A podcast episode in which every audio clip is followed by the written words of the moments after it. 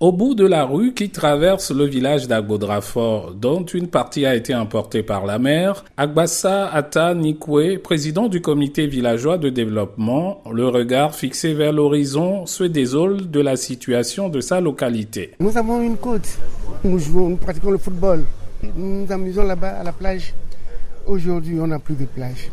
La mer avance à 5 mètres chaque année, à 5 mètres chaque année. Moi qui vous parle maintenant, j'ai perdu des hectares de terrain. C'est englouti dans la mer. Moi, je suis inquiet. Les inquiétudes d'Agbassa Atanikwe sont partagées par tous les habitants des villages côtiers du Togo où la mer avance par endroits de 12 à 30 mètres par an au point critique. Le gouvernement, à travers le programme de gestion du littoral ouest africain WACA, avec l'appui de la Banque mondiale, vient de lancer les travaux de protection d'urgence de la côte. Adou Raimi Alimi Assimiou est le coordonnateur du projet Waka au Togo? Aujourd'hui, les travaux que nous avons tant souhaités ont commencé fort heureusement.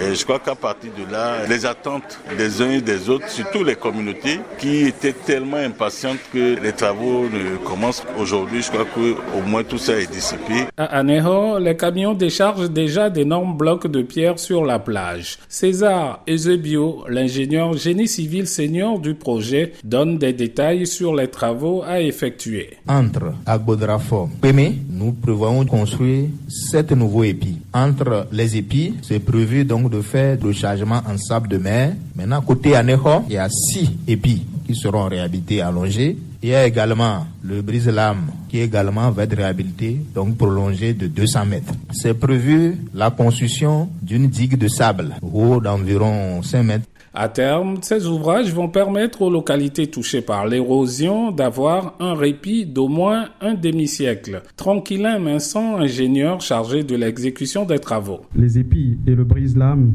ont été euh, l'objet de tests miniatures dans un laboratoire en France. Et les études de faisabilité technique avaient dimensionné ces ouvrages pour une durée de 50 ans. Par contre, les rechargements euh, de sable entre les épis, ce rechargement a été dimensionné pour une durée de 20 ans. Pour Dame Nyame Kokwe qui vit à la plage d'Aneho, c'est un ouf de soulagement. Nous remercions les initiateurs du projet Waka pour les solutions qu'ils sont en train de mettre en place pour que la mer ne nous envahisse plus. C'est vrai que le bruit des engins nous dérange, mais je pense que ce sera fini bientôt.